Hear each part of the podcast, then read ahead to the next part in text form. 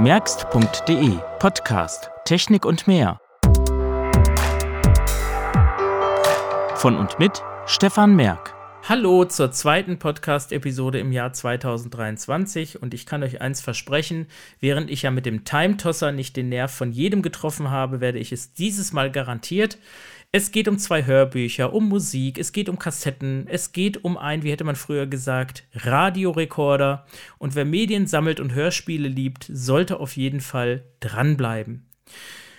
Zuvor, bevor es losgeht, noch zwei kurze Infos. Also meine Stimme kratzt ein bisschen, ich war erkältet, das hört man vielleicht. Und im Dezember-Podcast mit den Weltempfängern gab es doch sehr viel positive Resonanz aufgrund der Aufnahmetechnik mit dem Ohrwurm 3. Viele mögen das, dass man das Gefühl hat, man hat die Geräte in der Hand oder sitzt davor. Und ich habe mir jetzt gesagt, okay, wenn Geräte wie auch dieses Mal über einen Lautsprecher verfügen, werde ich den Ohrwurm 3 nehmen und das Ganze aufnehmen. Auch wenn ich weiß, dass natürlich binaurale Aufnahmen technische Nachteile mit sich bringen, wenn man das Ganze über Smart Speaker oder Lautsprecher abhört.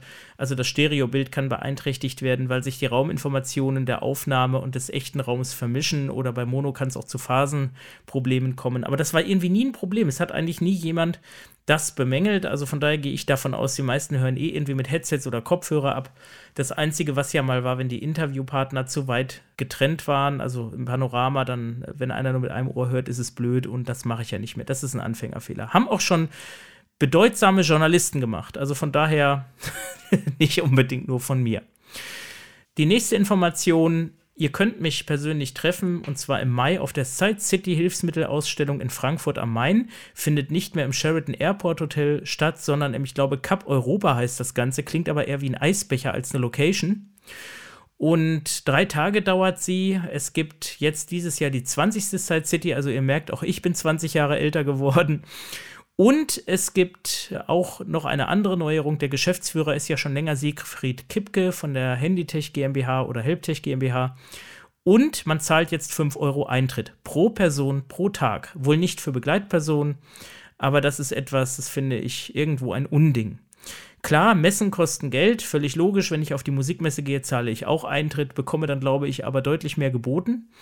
Und es ist ja auch irgendwie so, dass äh, es mittellose blinde Menschen gibt und da sind 5 Euro durchaus bei überteuerten Lebensmittelpreisen auch nicht wenig, gerade jetzt bei der ganzen Teuerungsgeschichte. Und von daher werden wir mal sehen, ob der Besucheransturm so groß bleibt. Mir wurde noch kurzfristig die Info von Falk Rissmannsand reingereicht, wer sich im April auf der Veranstaltungs-Homepage sidecity.com, geschrieben S-I-G-H-T-C-I-T-Y, registriert, der bekommt wohl diese Tagespauschale erlassen. Inwieweit das für jeden gilt, weiß ich nicht, das wird man sehen. Also wer plant, dorthin zu fahren, sollte sich dort auf jeden Fall umschauen. Jetzt geht's aber los mit Hörbüchern und so weiter.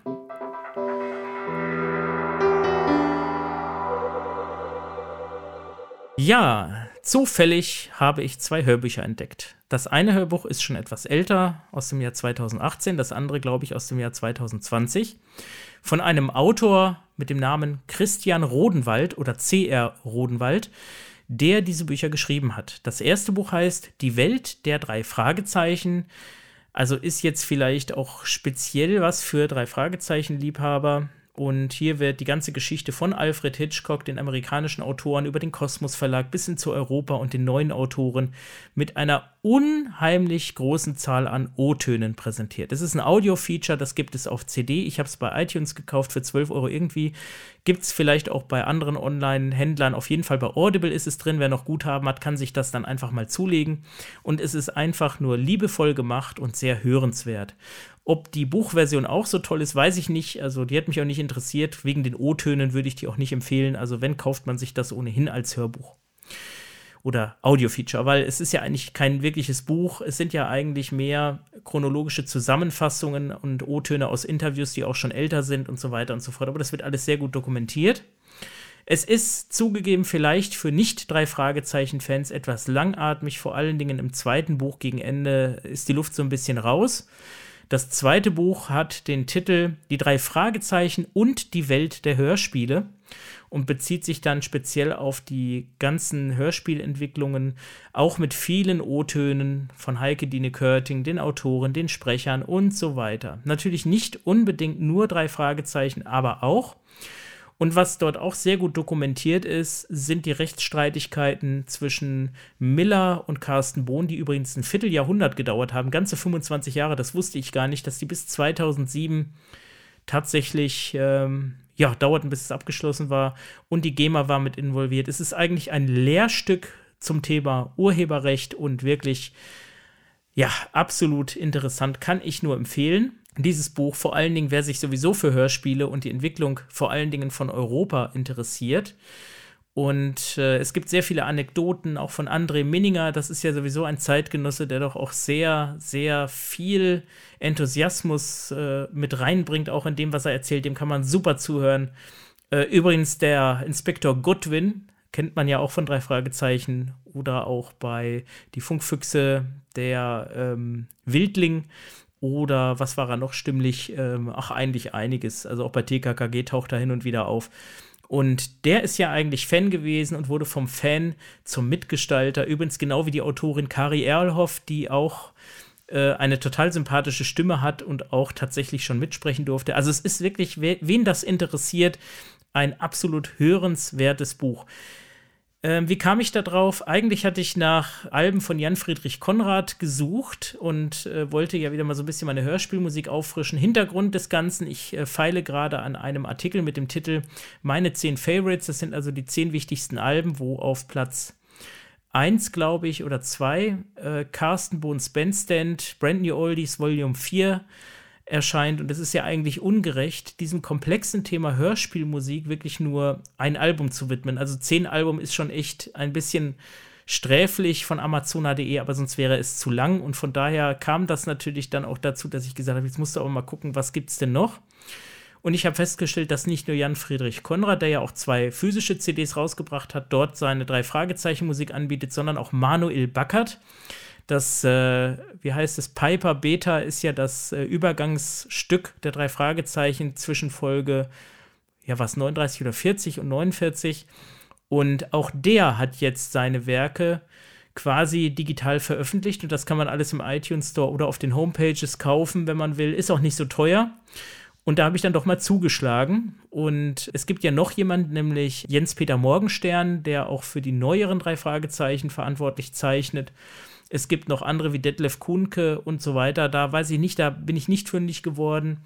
Aber äh, auf jeden Fall die großen Namen in der Europazeit: Carsten Bohn, Jan-Friedrich Konrad, Jens-Peter Morgenstern und Manuel Backert findet man. Also, das wäre jetzt mein Musiktipp. Und wer dann einfach mal die Alben aufruft im iTunes Store und nur mal die, die Previews sich anhört, wird sehr, sehr viele bekannte Titel finden, die man aus dieser Hörspielzeit findet. Auch TKKG-Zeit, Funkfüchse, eher weniger, weil die waren ja noch zur Carsten Bohn-Zeit, aber alles, was neuer ist. Und was auch in dem zweiten Buch, also die, die drei Fragezeichen, die Welt der Hörspiele, sehr gut auch deutlich ist, äh, wieso es äh, Reissues gab, also Neuveröffentlichungen, was man verändert hat, auch über Fehler wurde geredet, über Geräusche und so weiter. Also man findet wirklich alles, was das Thema Hörspiele behandelt. So, im Zuge dieses Artikels von mir habe ich mich dann auch ein bisschen mit den Kassetten befasst. Ich habe ja hier von Carsten die drei Fragezeichen Erstauflage stehen und wollte die ja auch mal irgendwie ins digitale Zeitalter retten. Und zu diesem Zweck habe ich mich dann auch mal mit der Frage befasst, sind eigentlich Kassetten wirklich noch so modern und habe festgestellt, oh, wenn ich mir die Europabänder angucke, die alten, wo es auch viel Übersprechen der Kanäle gibt, was bei den neuen hier, was weiß ich, äh, ich habe ja die 200 und die 100, die habe ich ja auch als Kassette nicht so ist, habe ich festgestellt, oh, die Qualität ist ja eigentlich besser geworden. Ich glaube, das hat nicht was mit dem Alterungsprozess zu tun, das war früher auch schon so. Aber egal, ich habe jedenfalls mich da näher mit befasst und dann bei Amazon mal das Stichwort Kassettenrekorder eingegeben. Ich weiß, dass es von TEAC und Tascam ja ein Kassettendeck gibt, äh, auch mit CD in Kombination ist ein bisschen teuer. Aber mich hat interessiert, was ist mit dem Mainstream-Bereich? Und ich fand doch einige Kassettenrekorder, so einen, wie ich auch schon mal in einem Artikel äh, beschrieben habe, den NINM Lab. Das war ja so ein Walkman mit Bluetooth. Das war ja eine furchtbare Katastrophe, weil im Mono und ach, dann habe ich ja sofort wieder verkauft, als der hier ankam. Und von daher war das nichts. Und ich hatte jetzt überlegt, kaufst du dir noch einen Walkman, also oder irgendein so Kassettengerät oder einen gebrauchten Walkman oder was könnte man noch nehmen, dass man nicht immer das teure Kassettendeck aufbauen muss. Ich habe ja von Yamaha so ein KX630, das ist ein Dreikopfdeck mit Hinterbandkontrolle, Dolby B, C und S, MPX-Filter, HX Pro, Einmesscomputer, Wiedergabe-BIAS und was das alles kann. Fernbedienbar ist es auch, aber irgendwie ähm, zum Hören, so zum Einschlafen ist das eigentlich eher nix. Ja, und dann stieß ich auf viele Kassettenrekorder von Auvisio, also der Pearl-Marke und was weiß ich nicht, auch mit USB-Anschluss, dass man den USB-Stick reinstecken und direkt aufnehmen kann, aber das sind ja Sachen, die brauche ich gar nicht. Ich wollte eigentlich nur Kassetten hören. Ja, und wenn man dann Radiorekorder oder Kofferradio eingibt, dann findet man tatsächlich Geräte, die das bieten, von vorzugsweise Karcher, das ist ja auch so, eine, so ein Label von so einem Importeur von Blaupunkt, von Philips und von Sony. Viele auch mit USB und Bluetooth, MP3-Wiedergabe und so weiter. Und ganz interessant fand ich dann eins, ich wollte erst mehrere bestellen, habe gedacht, nee, den Aufwand machst du dir jetzt nicht und zwar den Sony CFD S70. Es gibt auch einen S50, der ist etwas günstiger, scheint ein Vorgänger zu sein. Ich weiß es nicht. Genau wie Philips stellt ja auch Sony diese Geräte nicht mehr selber her. Und interessant, während die Philips-Geräte nicht aufnehmen können, kann das der Sony schon. Und dann war ich natürlich doppelt neugierig. Ich habe gedacht, hoch, kann man tatsächlich noch CDs auf Kassette kopieren? Und es ist eigentlich ein typischer Henkelmann, relativ kompakt, ohne Bluetooth und MP3 und USB-Anschluss. Das wollte ich auch bewusst nicht haben. Dafür mit Radio. Kassette, wie gesagt, mit Aufnahmefunktion und CD-Player, allerdings ohne Mikrofone, erzähle ich gleich noch genauer. Und den wollte ich euch mal vorstellen. Wer nämlich Kassetten oder CDs hat und ein Gerät sucht, womit man mal auch schnell irgendwelche Medien abhören kann, ohne dass man jetzt immer halt zur Anlage rennen muss. Für den ist das Teil, denke ich, eine ganz tolle Sache. 85 Euro habe ich bezahlt. Das ist, finde ich, noch okay. Hört euch das Ganze mal an. Und wie gesagt, äh, holt euch dieses Hörbuch. Es ist einfach nur toll gemacht. Und vielen Dank an Christian Rodenwald. Allerdings hätte ich noch einen Wunsch. Jetzt schreibt mal noch ein drittes Buch mit TKKG, Funkfüchse, Pizzabande und Co. Also, Kommen wir jetzt zur binauralen Aufnahme und meiner Vorstellung des Sony CFD S70.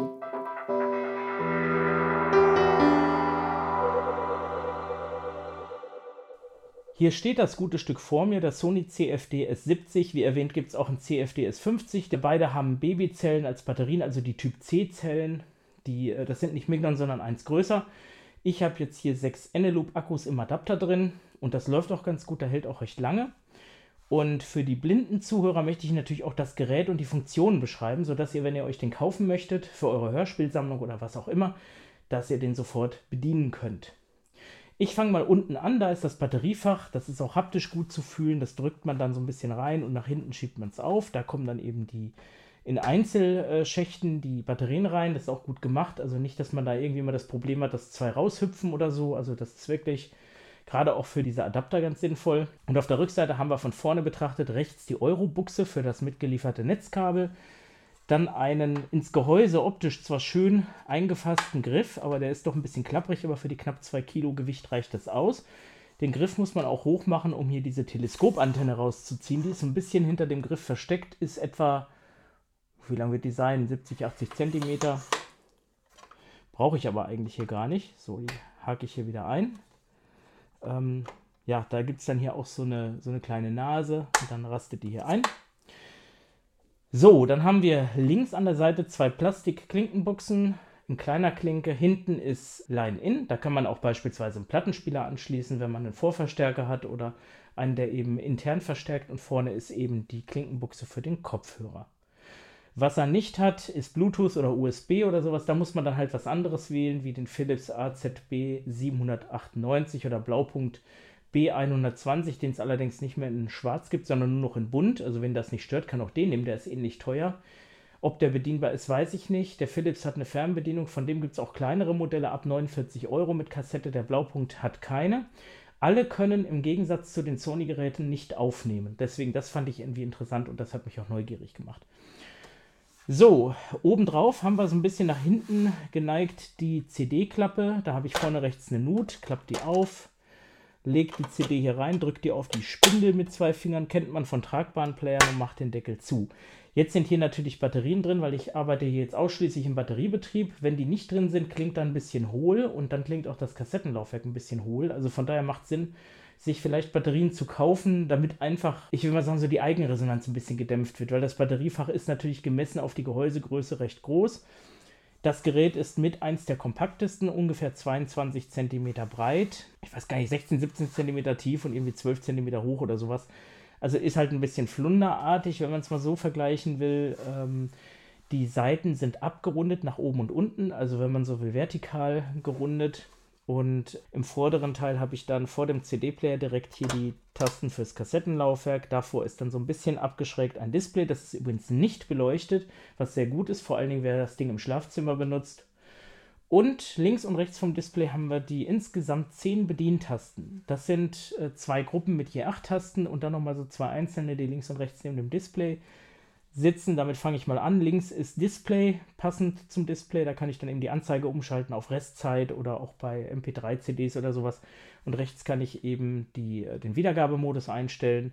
Im CD-Betrieb ist es recht einfach. Da ist es dann Ordnerwiedergabe oder. Äh, nee, Quatsch, das ist ja für MP3. Also äh, CD-Komplettwiedergabe, Einzeltitelwiedergabe und Shuffle. Also dreimal, also mit viermal komme ich dann wieder raus aus der Wiedergabe. Man hat also hier dann im Stopp-Modus muss man das einstellen, den entsprechenden Modus, den man wählen kann. Während der Wiedergabe lässt er sich nicht einstellen. Und bei MP3-CD kommt dann noch eben äh, Ordnerwiedergabe und äh, gesamte CD-Wiedergabe dazu. Also von der gesamten MP3-CD. Also Ordner, ganze CD, Einzeltitel. Das sind, glaube ich, fünfmal muss man dann drücken, wenn man zu Shuffle will. So, kommen wir jetzt zu den normalen Tasten. Ich bleibe mal rechts. Äh, da haben wir dann in der unteren Reihe Play Pause mit einem Punkt markiert. Das ist ja bei Sony so typisch. Auch das Gehäuse hier, dieses raue, kennt man von Sony auch. Daneben rechts ist Stopp, dann kommt AUX In. Und dann kommt Megabass aus ein. Werkseitig ist er immer an. Wenn man ihn ausmacht, merkt er sich das aber, wenn man ihn abschaltet. Nicht merken tut er sich die Position auf der CD. Blaupunkt bewirbt hier ganz bewusst einen Hörbuchmodus, dass ich bei MP3-CDs wieder da anfangen kann, wo ich war. Das äh, hat man hier nicht. Aber auch eine MP3-CD ist nicht so vollgepackt, dass man da jetzt um, ja, ein unheimlich großes Problem hat. Viel mehr Probleme gab es mit der ersten Serie. Da war die Lasereinheit so, dass sie keine normalen Audio-CDs lesen konnte. Hat Sony auch einen Artikel zugeschrieben. Aber ich denke, die Geräte, die heute verkauft werden, die sind schon längst ausgetauscht. Man kann das aber prüfen anhand der Seriennummer, ob das äh, Gerät in die Serie fällt. So, in der oberen Reihe links die beiden, das sind die Tasten für den Titelsprung, gedrückt halten zum Spulen und da rechts neben die Lautstärke-Tasten, auch hier bei der Lauter-Taste ein kleiner Punkt. Und zwischen den Tasten lauter und leiser ist dann auch so eine Mulde, kennt man von Sony auch, wenn die Tasten zusammengehören. Das kann man dann haptisch sehr schnell erfühlen. Auf der linken Seite haben wir so eine Mulde in der oberen Reihe bei den beiden rechten Tasten. Das sind die Tasten zum, ähm, ja, für die Frequenzsuche, gedrückt halten zum Suchen des nächst starken Senders oder kurz drücken, um einzeln weiterzuschalten. Oben links die Taste, die ist auch haptisch markiert, so ein bisschen wie dieses Einschaltsymbol, also Kreis mit Strich zum Ein- und Ausschalten. Daneben die Taste für den Wellenbereich UKW-MW. Wenn man sie dann auf dem jeweiligen Band gedrückt hält, werden die äh, 20 bzw. für Mittelwelle sind es 10 stärksten Sender automatisch abgespeichert. Und in der unteren Reihe haben wir links den Timer, das geht glaube ich los mit 60 Minuten, dann drückt man nochmal für 50, 40, 30, 20, 10 und aus und dann kommen drei Tasten für die Favoriten. Die Favoriten kann man entweder für Mittelwelle oder UKW belegen, aber nicht für beides. Also man hat wirklich insgesamt nur drei Favoriten, aber dafür hat man ja auch diese anderen Speicherplätze. So, ich schalte das Gerät jetzt mal ein. Wir fangen mit dem Radio an. Ich habe jetzt hier auf den Favoriten WDR 2 liegen, ist jetzt hier nicht unbedingt der stärkste Sender aber ja, ohne Antenne schon recht stark. Megabass ist jetzt aus. Ich mal eingeschaltet. Und wieder aus. Also, er klingt nicht doll, aber ich sag mal, es reicht für Sprache. So, dann habe ich hier HR Info.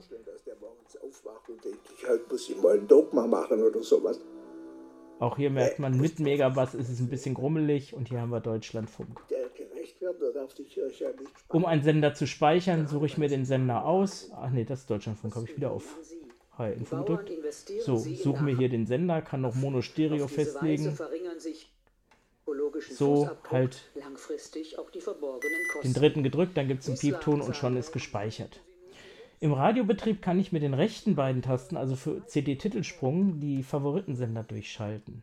Die werden dann halt nacheinander gespeichert. Man kann die auch nachträglich editieren, aber das ist blind schwierig zu machen. Steht im Handbuch.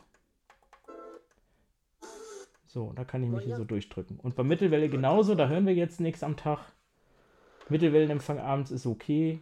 Und auch hier habe ich dann jetzt meine Favoriten gespeichert. Geht also auch. So. Ach, Werner Reinke. Ihnen allen ein schönes Wochenende. Genau, HR1 haben wir jetzt hier. Ja, also das ist, äh, das ist eigentlich alles. Werder Reinke am Samstag. Kann man auch nur empfehlen auf HR1. So, ähm, wenn man den Timer nicht bemüht, muss man halt immer ans Abschalten denken. Das ist auch ein bisschen ungewohnt, beim CD-Player vielleicht nicht ganz so, aber beim Kassettenlaufwerk, weil wir, man kennt ja die alten Geräte aus den 80ern, da drücke ich Play und das Kassettenlaufwerk läuft los, tut es hier nicht. Was man auch gewohnt war, damals, wenn man zum Beispiel dann das Kassettenlaufwerk loslaufen lässt und schaltet auf Radio. Es gab, glaube ich, welche, die haben dann das Laufwerk auch abgeschaltet. Aber es gab auch nicht wirklich Tonquellenwahl. Das gibt es hier übrigens auch nicht. Also das heißt, ich schalte ihn ein und wenn ich jetzt Kassette hören will, drücke ich bei der Kassette auf Play und dann schalte er um. Nur bei AUX habe ich halt hier den dedizierten Knopf. Und bei CD ist es genau das gleiche. Da drücke ich hier auf Play. Und hier habe ich eine CD rausgesucht, da würde ich wahrscheinlich auch copyright-technisch kein Problem kriegen. Hatten wir ja schon mal. Ganz altes Hörspiel, ich weiß gar nicht, ob es das noch gibt. Peter Lund, blinder Detektiv von Arne Sommer. Und da läuft er auch schon los. Und hier kann ich auch spulen oder zurückspulen oder vorspringen. Und wenn man so auf die CD-Player-Geräusche hört, hat das schon sehr viel von Sony. So, schalte ich halt aus. Dann hält er sofort an. Der Laser bleibt da, wo er ist. Schalte ich ein. Geht der Laser zurück. Er liest die CD neu ein.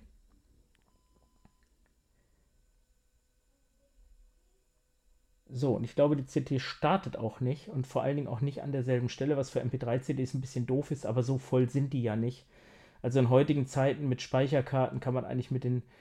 Äh, ich bin erstaunt, wie viel nicht auf so eine MP3-CD passt, aber mit dem wenigen Inhalt kann man was anfangen. Man kann ja notfalls mit Ordnern arbeiten.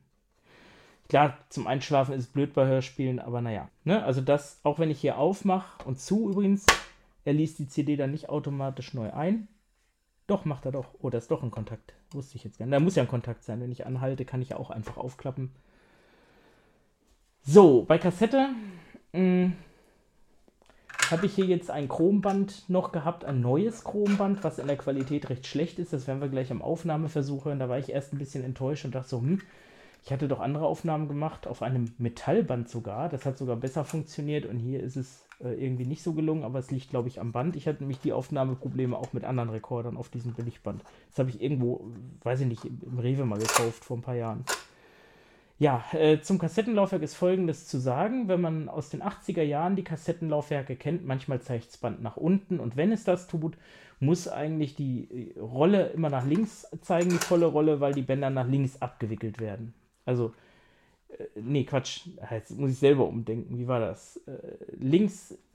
Nee, hier ist. Genau, hier wird links abgewickelt, so wird rechts abgewickelt. Genau, die volle Rolle zeigte immer nach links.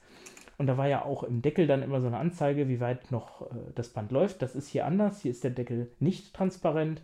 Und das Band zeigt auch nach oben. Das ist natürlich gut für Staub. Ne? Also da kommt natürlich kein Staub an den Tonkopf.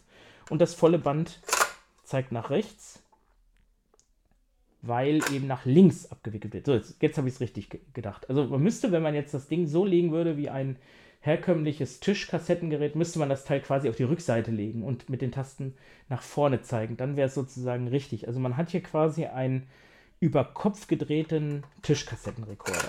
Ne, das ist natürlich ein bisschen ungewohnt. Eigentlich geht es in Fleisch und Blut über, also man, man kriegt das schnell raus, aber man, ich war im ersten Moment, auch gedacht, hä, ist irgendwie doch anders. So, also Kassette rein, Band nach oben. Hier gibt es im Inneren zwei so Federn. Ich glaube, man hört das nicht, wenn ich daran zupfe. Das sind so Plastikfedern. Da sollte man am besten die Finger weglassen. Also einfach Kassette rein, Deckel zu. So, und jetzt haben wir hier oben die sechs Tasten. Pause, geht's links los, dann Stopp und Open, dann Vorlauf, Rücklauf, Play und Aufnahme. Aufnahme ist natürlich blockiert. Unten ist ein Kontakt, der natürlich dann in das äh, oder der runtergedrückt werden muss durch, die, durch das Plättchen, was dann das Aufnehmen erlaubt dass man rausdrücken kann. So war das ja gedacht. Drücke ich das raus, äh, ist sozusagen die Aufnahme nicht mehr möglich. So, hier habe ich jetzt schon was aufgenommen, aber ist egal, ich überschreibe das nochmal. Man muss dazu sagen, es heißt in der Anleitung, man kann nur Eisenoxid, also Typ 1 Bänder abspielen. Stimmt nicht ganz, man kann auch Chrom- und Metallbänder abspielen, allerdings ist dann ja die Charakteristik ein bisschen anders, das stört aber bei solchen einfachen Geräten nicht. Das Ding klingt eh nicht wirklich gut, also von daher hören geht, aufnehmen ist schwierig. Was ich jetzt sage, wird übrigens auch nicht aufgenommen, weil es kein internes Mikrofon gibt. Und jetzt kann ich mich hier mal durchschalten. Ich mach mal Radio. Ding Schinkenfleischwurst im Ring. 100 Gramm für nur 79 Cent. Und gut und günstig Salatgurken. Genau, Edeka-Werbung. Für nur 99 Cent. Edeka. Wir lieben Lebensmittel. Und drücke jetzt Play auf den CD-Player. Und kann hier dann eben CD auf Kassette überspielen. Oder könnte jetzt, wenn ein Plattenspieler am Line-Eingang wäre, könnte ich auch Platte überspielen, wenn ich das will. So, ein bisschen zum Anlaufen brauche er auch, aber es geht deutlich schneller als bei so einem Blu-ray-Player. Und da geht es auch schon los. Ich kann natürlich hier nicht auf Mono schalten. Und Megabass, wenn ich den hier mal rausnehme, wird auch nichts auswirken.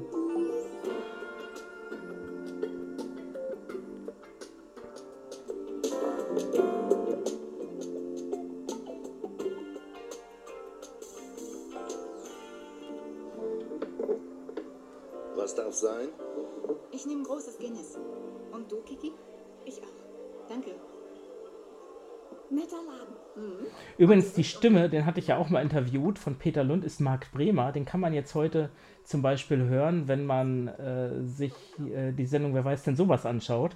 Oder auch im NDR ist er Station Voice beim NDR Fernsehen. Also da gibt es ihn noch. Ähm, Ich glaube, jeder ihr genau, müsste jetzt auch so in Justus Jonas Alter, Alter sein, so Anfang Mitte 50. fast schon so wie es. Damals war er 40 oder so so. Ich stoppe die Aufnahme, drücke auf Stopp, kann jetzt hier zurückspulen. Das Spulen dauert übrigens etwas lang und die Endabschaltung gibt es natürlich nur bei Play und Aufnahme. Das heißt, wenn er jetzt hier am Bandanfang ist, muss ich Stopp drücken. So, und jetzt mache ich es mal ein bisschen lauter. Wir hören jetzt hier den Vorlauf. Und da geht's los. Und wir hören jetzt hier auch noch das Übersprechen der vorigen Aufnahme. Das ist halt der Nachteil bei Chrombändern. Das Hauptproblem ist nämlich, dass der Löschkopf nicht reicht, die Bänder wirklich zu löschen. Ne? Also die Vormagnetisierung nicht richtig passiert. Und deswegen soll man nur auf Eisenoxidbänder aufnehmen. Rasting Schinkenfleischwurst im Ring. 100 Gramm für nur 99 So, und das klingt eigentlich gar nicht mal Und schlecht. gut und günstig Salatgurken. Das Stück für nur 99 Cent. Edeka. Wir lieben Lebensmittel. So, jetzt bei der CD, da ist ein bisschen mehr Dynamik und da merkt man das Act schon ein bisschen an, aber die Bandqualität ist irgendwie, wie gesagt, nicht so doll. Da ist noch die vorige Aufnahme im Hintergrund. Das dauert jetzt noch einen Moment. Also das funktioniert nicht, das Löschen. Also da sollte man, wenn man Chrombänder nutzt, nur wirklich einmal aufnehmen. Oder mit einem anderen Gerät löschen.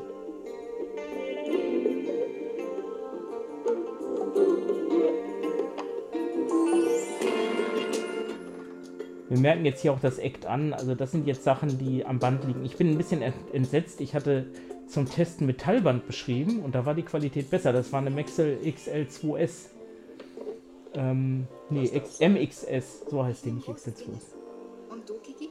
Ich auch. Danke. Ja, also so, so funktioniert das. Man kann zur Not auch mal was aufzeichnen. Äh, war für mich nicht ausschlaggebend, aber fand ich ganz witzig. Ähm, und kommen wir jetzt nochmal zurück zu dieser Power-Taste. Ne? Also wenn man jetzt zum Einschlafen eine Kassette hört, hat man eventuell das Problem, dass das Gerät, wenn man den Timer nicht drückt, nicht abschaltet. Das heißt, er bleibt hier im Bereitschaftsmodus. Das hört man auch hier ein bisschen.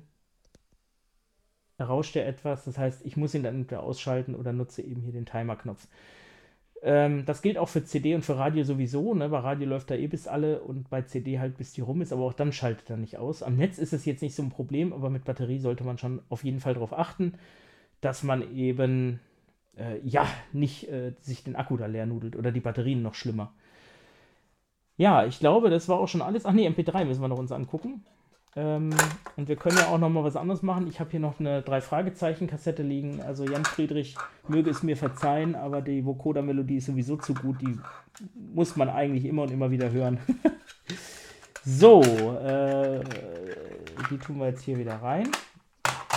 Und jetzt muss man gerade gucken, wo war die jetzt? Oder habe ich die hier schon wieder reingelegt? Ne, habe ich schon wieder hier reingelegt. Okay, dann holen wir die hier nochmal raus. Denn wir wechseln jetzt mal und dann stelle ich bzw. schlage ich euch direkt auch noch ein Hörbuch vor, wenn wir schon dabei sind zum Abschluss, ähm, das ich genial finde. Jetzt kriege ich die Kassette nicht voll. Na egal, das können wir auch lassen. Ähm, dann nehmen wir einfach mal hier diese, diese MP3-CD. Ne, das ist die falsche, da liegt sie. Ähm, bei MP3 haben wir halt den Unterschied, dass wir die linken beiden Tasten für die Sendersuche nutzen können, um eben. Achso, ich muss ja die CD auch rausnehmen. Ist mir auch schon mal passiert. Ne? Legt man zwei aufeinander. So, die rein, die weg. Und zwar wechsle ich damit die Ordner. So, ach so, aus ist er auch noch. Also machen wir wieder an. So, was ich euch jetzt vorstelle für ein Buch, erzähle ich euch schon mal, weil er braucht bei MP3 ein bisschen länger.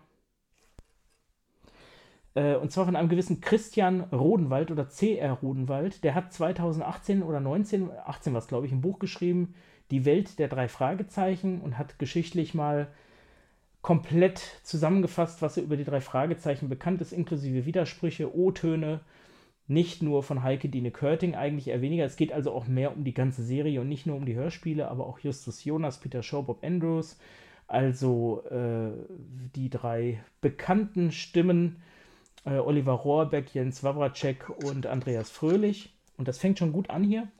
Gibt es eben auch als Buch.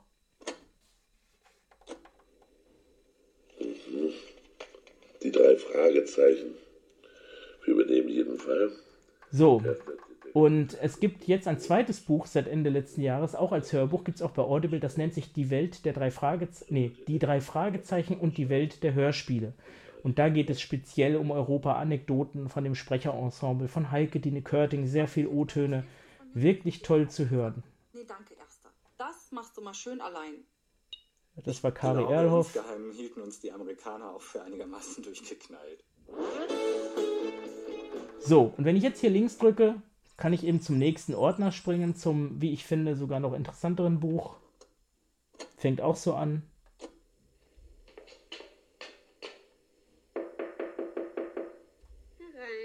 Na, dann geh schon rein. Ja, bei meinen eigenen Büchern ist es natürlich André so, Minninger. wenn zu Hause sitze, dass ich beim Schreiben des Buches quasi schon das Hörspiel im Kopf habe. Augen zu. Heike Dine Körting. Film ab. Ja. Genau, das ist das Buch, also wirklich sehr erschöpfend und liebevoll gemacht, muss ich wirklich sagen. Jetzt fehlt mir natürlich noch ein dritter Teil zum Thema TKKG, was ja so das zweite Zugpferd oder Langstreckenzugpferd von Europa gewesen ist. Oder Sony BMG ist es ja jetzt und dann äh, wäre es toll. So, und jetzt haben wir es gehört, ne, mit den Tasten links kann ich den Ordner wechseln und hier eben das Problem, wenn ich jetzt mal ins zweite Buch gehe. Ich habe jetzt hier Stopp gedrückt, bin jetzt wieder am Anfang, gehe also ins zweite Buch. Wenn ich zurückgehe, gehe ich übrigens zum letzten Ordner, das ist auch gut. So, gehe jetzt hier einfach mal ins Buch rein. Nach Arthurs Tod erschienen noch die beiden Titel Die drei Fragen. So, schalt aus und wieder an. Das hätte man schöner machen können. Das ist eigentlich meine einzige Kritik, dass er da dann wirklich wieder zum Anfang geht. Bei der Kassette wäre er natürlich jetzt an derselben Stelle. Ja, liest die neu ein. Ich glaube, er startet auch nicht direkt, also da muss ich dann auch Play drücken. Und wenn ich das mache, ist er dann wieder am Anfang. Oder hätte er automatisch angefangen? Hätte ich wahrscheinlich länger warten müssen. Bei MP3, wie gesagt, liest er etwas länger ein. Ne, jetzt läuft er. Man hört es auch am Laser. Genau. Ja, soweit zum Sony CFD S70. Ein, wie ich finde, tolles, kleines, einfaches Kofferradio, blind, sehr gut zu bedienen, mit allen wesentlichen Grundfunktionen. Als Nachteile seien lediglich zu erwähnen, dass ähm, ich, äh, ja, dass ich eben nicht an derselben Stelle bei CD wieder anfange. Und ich glaube, ich habe eins vergessen zu erwähnen. Wer sich jetzt wundert, klanglich, ich nehme natürlich hier wieder den Ohrwurm 3, wie beim Weltempfänger-Podcast.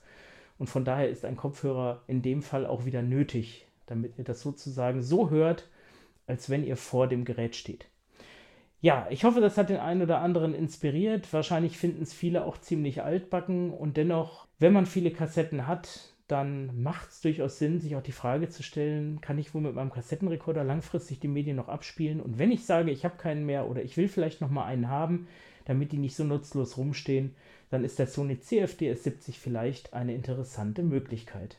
In diesem Sinne, tschüss und danke fürs Zuhören. Bis nächstes Mal.